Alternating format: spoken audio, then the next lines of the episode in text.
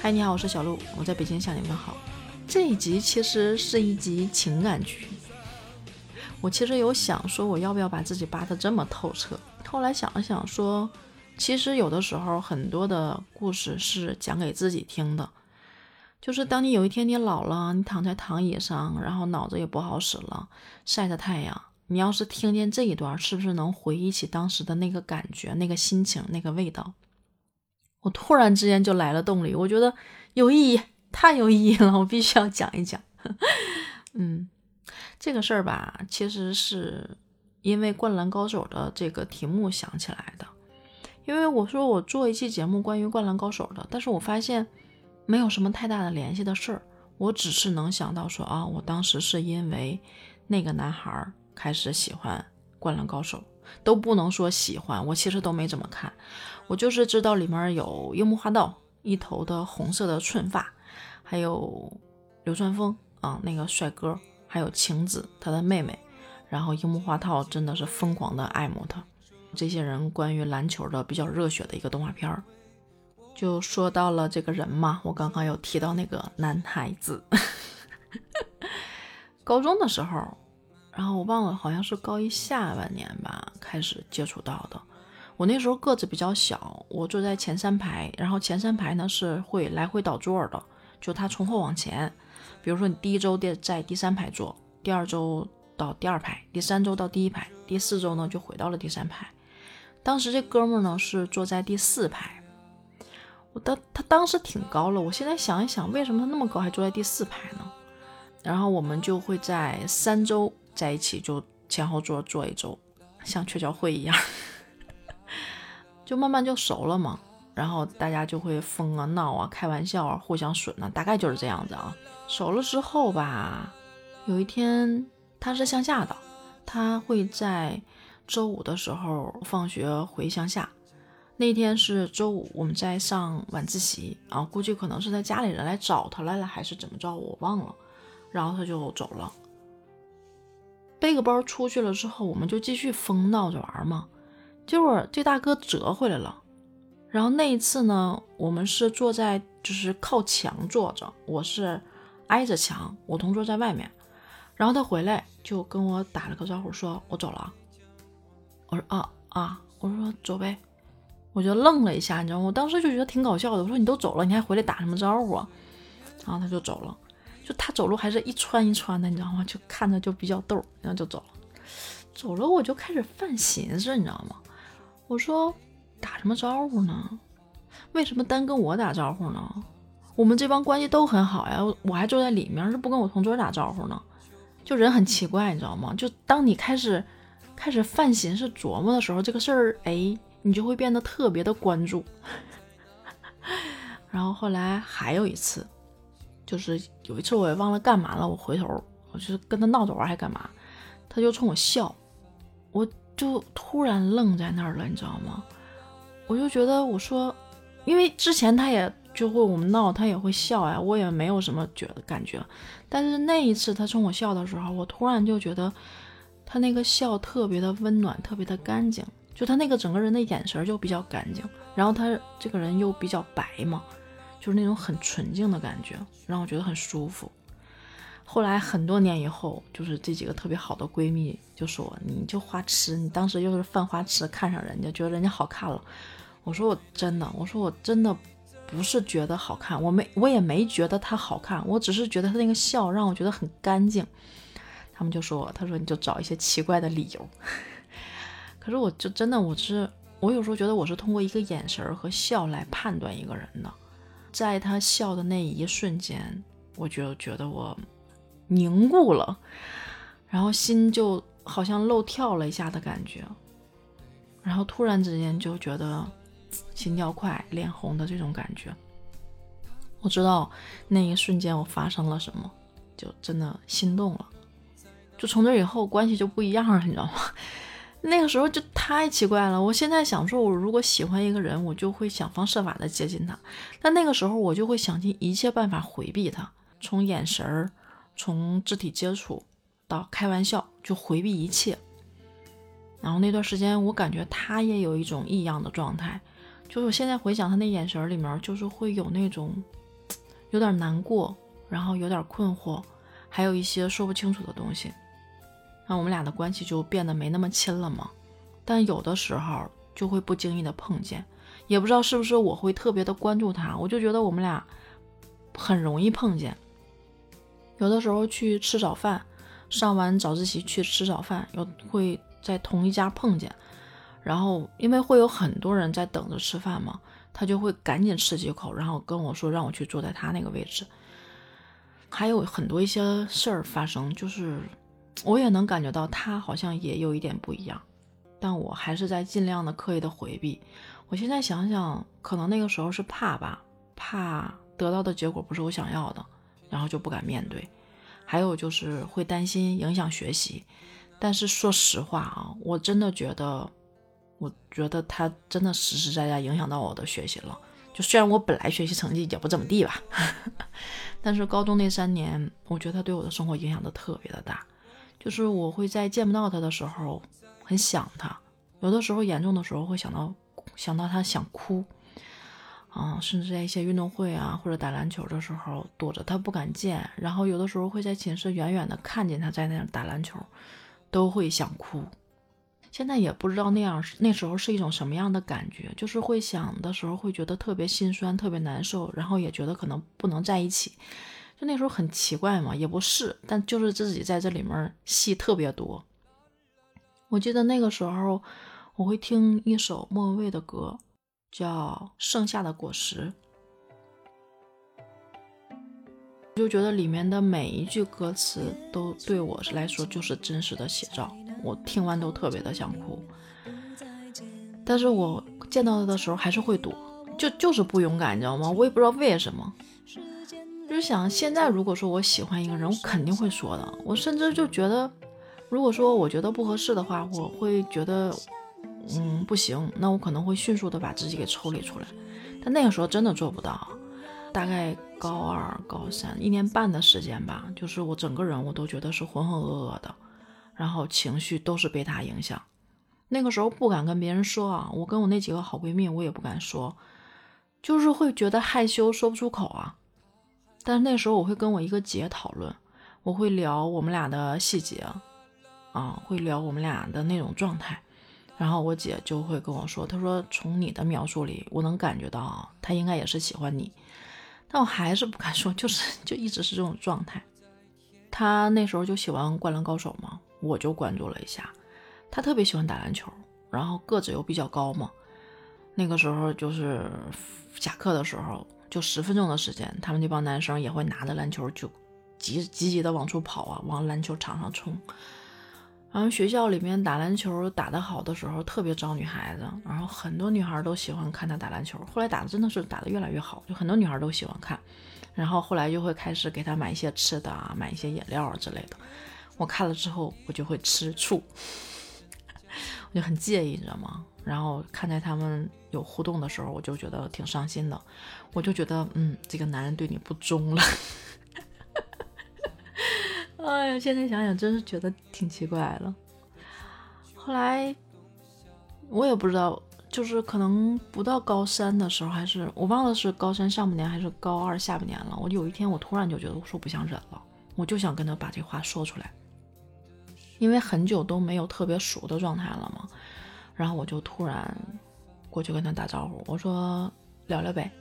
然后他说哦行。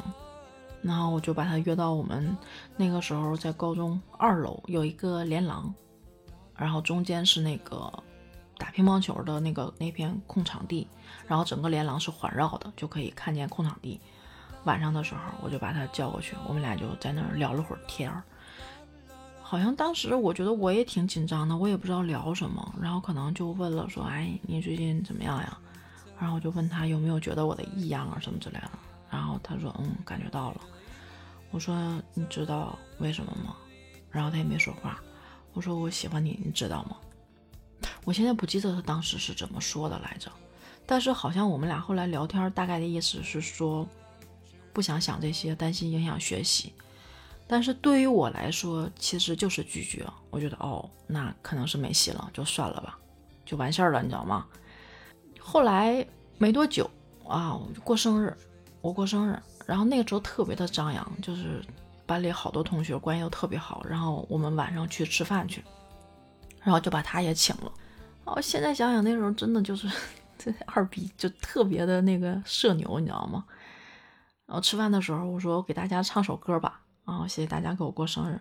那时候就唱了一首我喜欢了很久的歌，叫《半个吻》，啊，就就唱。唱完之后，这帮人就起哄说：“哎，有故事，有故事啊！”自己爱的多深，忘了保留几分。你的眼里看不到真，一半你的情歌总是唱到一半，一半真心是否只能分给我一但我那首歌当时真的是唱给他的。就是我会在唱的时候瞥他一眼，但是我也看到了他看我的那个眼神儿。后来没几天，他就过来找我了。我我已经不记得他是怎么跟我表白的，我真的是记不清了。我还记得他跟我表白完之后不值钱嘛，然后我们俩就就在一起了。然后那个时候，我记得我还写日记说，就没有想到说煎熬了这么久，然后其实两个人都是互相喜欢的，然后就特别高兴什么什么之类的。我就那时候还写日记来着。嗯，那个时候想想，都干了什么？就干的比较情侣的事儿啊，一个是牵手，另外一个就是嗯初吻。啊，现在想想那个时候的技术真的是特别特别的笨呢，没有什么技巧。然后我我其实我真的我觉得体验特别不好，就感觉啊黏糊糊的，然后就也不知道在干嘛。然后我就记得，就他舌头挺凉的，就。不会被当一期色情节目给禁了吧？对，就是不好。然后我记得开始的时候，我们两个人牵着手，然后那个时候真的很在意，你知道吗？就是会握得很紧，然后他就会笑，他说：“你干嘛抓得这么紧？”我说：“我也不知道，我就可能怕怕失去吧。”我就记得会记得这些事儿。我们俩那一次初吻的时候，我记得在那个。学校的好像是一楼，一楼的走廊的尽头。我那时候学校就有很多黑暗的角落，然后我们俩就住在那儿。结果呢，物理老师好像那一次是巡校吧，然后可能就眼神其实挺好使的，就可能看到尽头有有人在那儿坐着，然后老师就问说：“哎，谁在那边坐着呢？”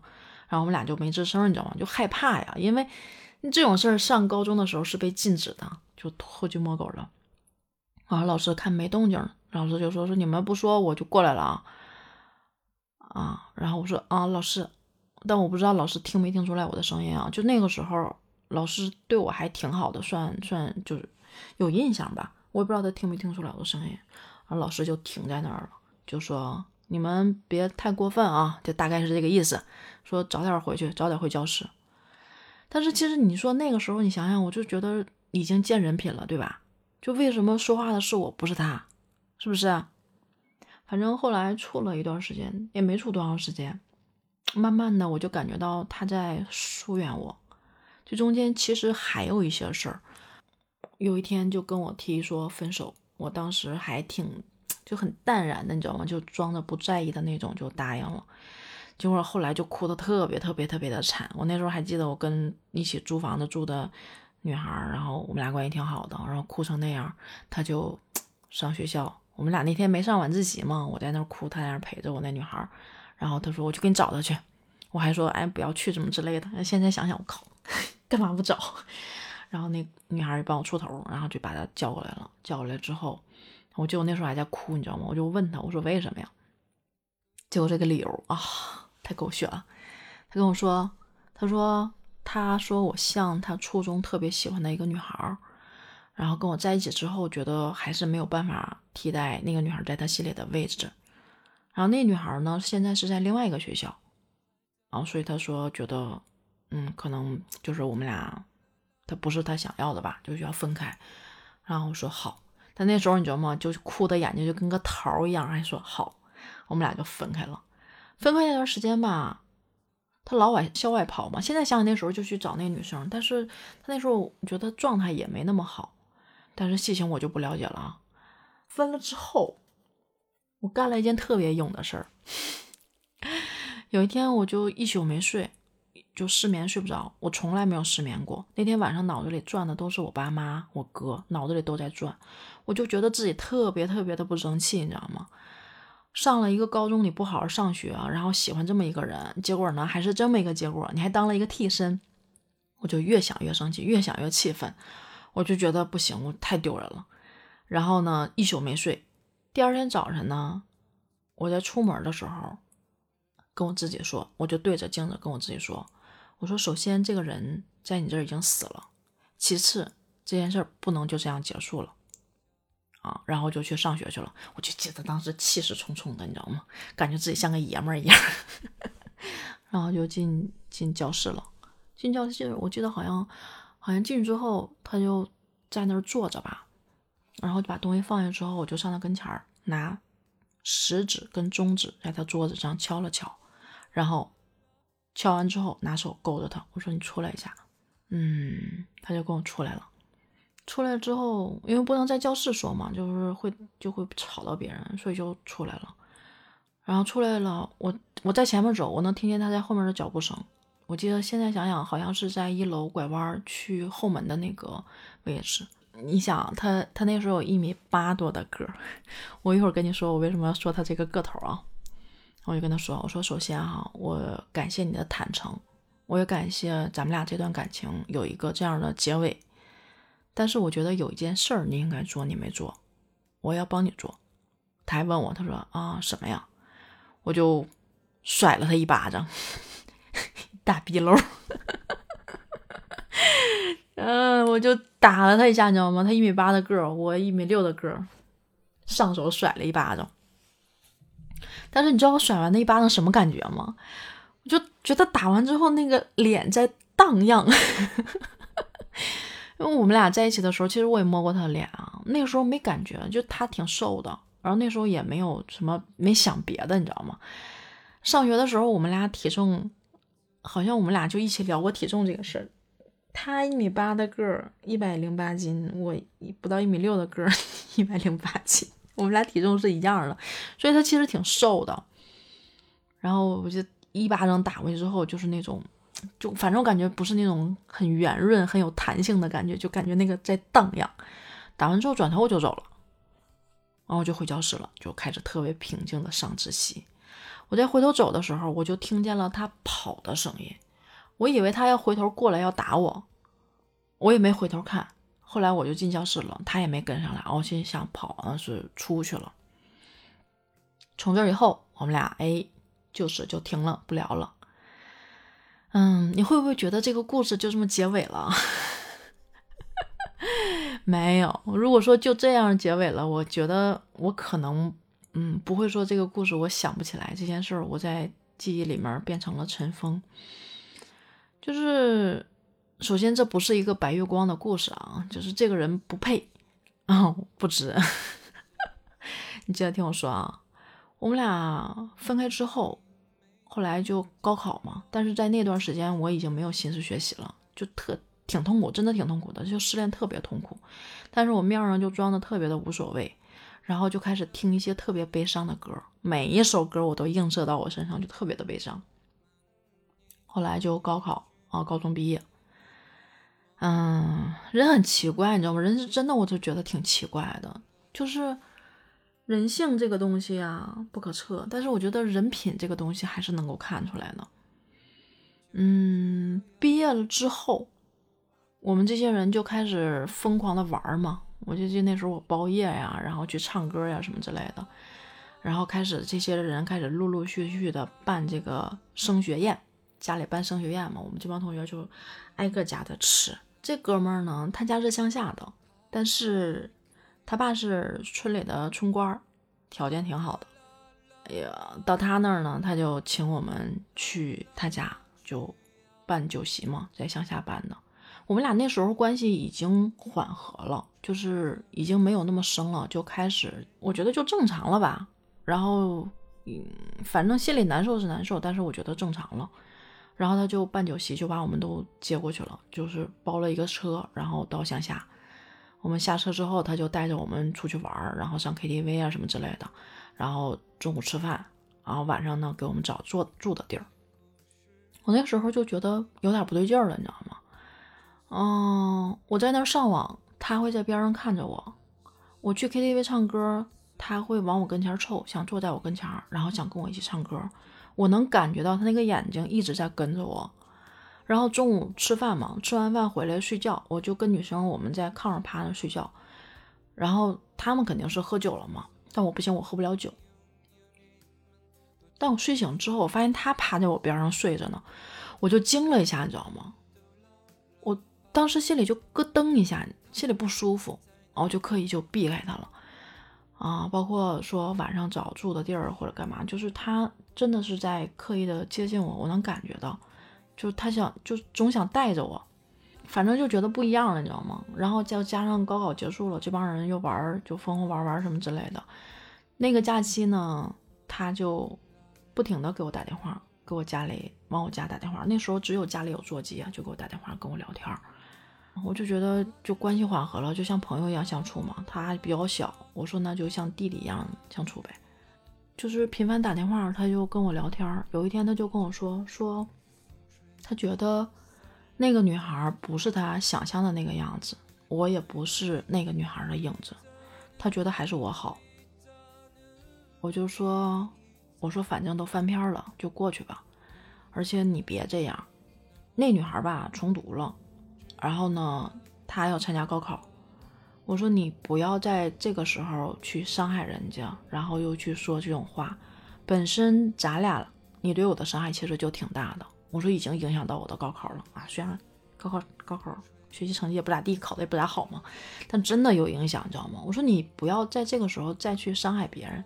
我现在就觉得特别可笑，你知道吗？当时谁来安慰我了？谁来帮我说好话了？我那时候怎么就那么多大道理跟人讲啊？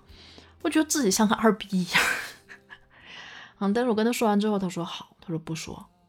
后来我们俩就开始各自上了自己的大学。上了大学之后，我们俩还有联系，就像朋友一样。其实我现在想想，我虽然在心里把他判死刑了，但是我觉得情感上我仍然没有把他放的特别的干净。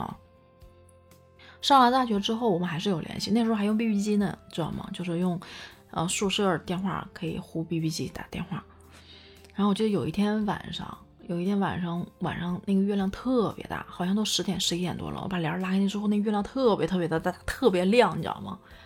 然后我就给他呼了一个信息。我那天回忆一下信息，我想起来了，我我呼的是，快别睡了，快快快起来看，今天晚上的月亮好大呀。大概是这样吧，但是当时可能说的更调皮一下，然后帮我转呼机的那个接接话员那个女的，就听到我说的就噗嗤一下就乐了，你知道吗？就给逗笑了。就那时候是那种状态，然后我们俩还会写信，那个时候特别流行写信，那时候会跟我同桌写信啊，就我们几个好闺蜜会写信这样，然后包括男生关系好的我们也会写信，然后我们俩就又联系还挺频繁的，后来。嗯，有一天，他决定来找我，五一说要来找我玩。那时候五一还放七天假嘛，哦，我说那就来呗。然后我那个时候我记得见他，我还特意打扮了一下，然后去火车站接他。我们俩就在中央大街在那儿压马路。然后现在想想，好像压了几个小时，得有五六个小时，你知道吗？就是从天没黑一直压到小半夜吧。然后路上有卖花的，就拦住他说让他买点花，我我就走开了，你知道吗？因为我心想肯定不会买的，像朋友一样买什么花呀？结果呢，他真就买了。然后我就瞅着他，我说你买花干嘛呀？他就特别尴尬，他说 他说他说他花卖不出去了。然后我就乐，我说我不要，我说你拿着吧，你爱拿你拿，我说我不要。然后我们俩就在路上走，后来吃饭，吃完饭之后，因为也回不去我们学校了嘛。所以我们俩就在那边找了一个宾馆，然后就吃饭。吃饭的途中，我们俩聊天，然后他让我喝酒，我喝不了，然后就喝了一点点。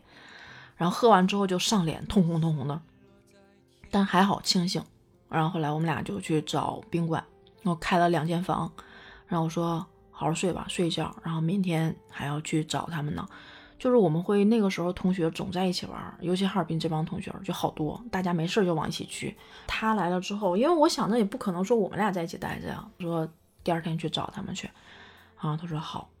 后来到了宾馆之后，然后他就到我这屋来了，我们俩就在那说说话。我其实觉得有点别扭，你知道吗？坐床上，然后他说我能抱你一下吗？我当时，我现在想想可能是不会拒绝人，而且就觉得可能别是我想多了，你知道吗？我就说我说你现在如果把我当姐，我觉得没问题啊。然后他就抱着我，嗯，他那个手就开始不老实了，你知道吗？然后脸就嗯就有一点点那个意思。我就觉得，我心里就挺不高兴的，你知道吗？就把他给推开了。我说你应该是清楚的。我说现在我就是把你当弟弟看，你也是清醒的，对吧？我说你回去睡觉去吧。然后他说嗯好，就回去睡觉去了。我就觉得你说发生那样的状态，而且我们俩其实还有过一段，我我觉得我那晚上肯定会，哎呀，心情比较睡不着啊什么之类的，对吧？但是我。沾枕头没一会儿我就睡着了，那宿睡得特别特别特别好。我我现在想想，不是心大，可能是那天晚上走多了累着了，就睡着了。我就觉得，嗯，就是比我想我比我想象的要好一些。第二天我们就去找同学玩去了，但是他这件事儿让我觉得特别特别的恶心。我现在就想想，其实他那时候应该是借着酒劲儿，他来找我，借着酒劲儿，其实是可能是想跟我和好。但我那个时候的理解，我是觉得这个人太恶心了，恶心死我了。后来回去之后，他在信里就跟我说，他我我我那次回忆说他是跟我道歉。我后来想了想，他当时不是跟我说道歉，他跟我说的是，啊那天喝多了，我没对你干什么吧，我我没有别的意思什么之类的，类似于这种话。看到这个信的时候，我就呵呵，你知道吗？我心想，真的好恶心，你至于说在这此地无银吗？我记得那时候还跟寝室的，就是我们那帮姐妹还说呢，我说真的好恶心，我说这种人他自己干了什么他不知道吗？我说装什么醉啊，还说这种话，我就觉得特别的恶心。那那时候想想特别的气愤。其实我现在想想啊，嗯，我不知道我的判断是什么样。其实。我如果说给你们听，你们可以帮我判断一下，就是我对男人的判断准不准？那个时候其实是男孩，而且他其实是比较腼腆的人。我现在回头想想，他那个时候应该不是脚踏两只船，他那个时候可能就是想跟我在一起。不管是后来的，就是去他们家啊，给我打电话，还是上学，还是来找我，其实他可能试了很多次。但是可能就是因为腼腆和不敢吧。但是对于我来看呢，我就觉得他是脚踏两只船。我没过再问过他跟那个女孩他们俩发展怎么样，我一句也没问过。所以我一直以为他们俩在一起的，我就觉得恶心，就觉得他脚踏两只船。但是现在回头想想，觉得嗯，我可能还是不懂感情的。如果我理解错了，你可以在评论区跟我说。但那个时候，我就对他的感情，我觉得真的就是抽离出来了，开始不在乎，开始觉得恶心。但是后来也有别的故事，就这这个事儿可能慢慢就放下了，真的在心里面不在意了，就出来了。现在呢，我们俩在一个城市，嗯，然后以前的时候还会同学聚会，这帮人会把这些人拽到一起，然后我们俩也会在一个饭桌上，但我就当他是个透明人，你知道吗？我就感觉我看不见他。我也听不见他说什么，我也不想回他的话，就是，嗯，在我心里面对他就就死了，真的死了。嗯，对，这个就是我对这个人的整个的故事，整个的记忆，也是我灌篮高手唯一能够联系到的一个人，对。但现在回头想想，觉得那一段感情真的特别的青涩，就是情窦初开的时候那种矛盾啊，那种苦涩的感觉，那种酸，那种难过，就是现在回头想想，都是觉得自己哎，好心疼自己，好想抱抱自己。后来就很长很长的一段时间，都是听一些特别特别的悲伤的歌。我想想，其实也是受了那个时候的影响吧。但回过头来想想，其实谁没有年少过？有这样一段故事，可能比空白，我觉得要好一些吧。就是感情其实挺有意思的，一次一次尝试。我现在想想，我会这个时候还会因为一个笑容去爱上一个人吗？我觉得太难了。我现在可能会喜欢一个人，但是我可能会去考量，会去观察，嗯，会觉得这个人什么样，好不好，行不行，适不适合，会考虑很多东西，就不会有了当时的那种不顾一切的那种 暗恋，那种在意，想的会更多了吧。所以想想，其实如果你能喜欢一个人，我觉得其实也是一件挺幸福的事情。嗯，但是我今天把这些事儿说出来之后，我有了另外一种感觉。我原来很长一段时间啊，我们在一起聊天，就这些闺蜜，就是高中同学在一起聊天的时候，然后提到这个人，我说你别提这个人行吗？我说我你一提我就想到我眼瞎，我觉得我瞎的厉害，就是在心里的那种反感，看不上，就是特别特别的明显。但是我现在回头再一看的时候，我真的觉得释然了。我觉得可能是我解读错了，或者是说，我觉得真的没有必要，就没有一个人是存心故意的想伤害你、想骗你。每个人的感情，我觉得都挺珍贵的，所以我觉得挺好的。这样说出来之后，真的感觉挺好的。听我说了这么多，我不知道你什么感觉啊？如果说你也有故事，你也在心里有一个结，或者说。你也想说出来，如果你愿意的话，我愿意听；如果你愿意的话，我也可以帮你说出来。我们一起把这一段情感记录和释怀，好吗？好了，小鹿今天就说到这儿吧。希望我们每个人都有真心，都愿意付出真心，都不怕受伤害，都变得越来越坚强，都越来越敢面对自己，都可以把自己的这一生过得很坦荡。很值得。好了，拜拜。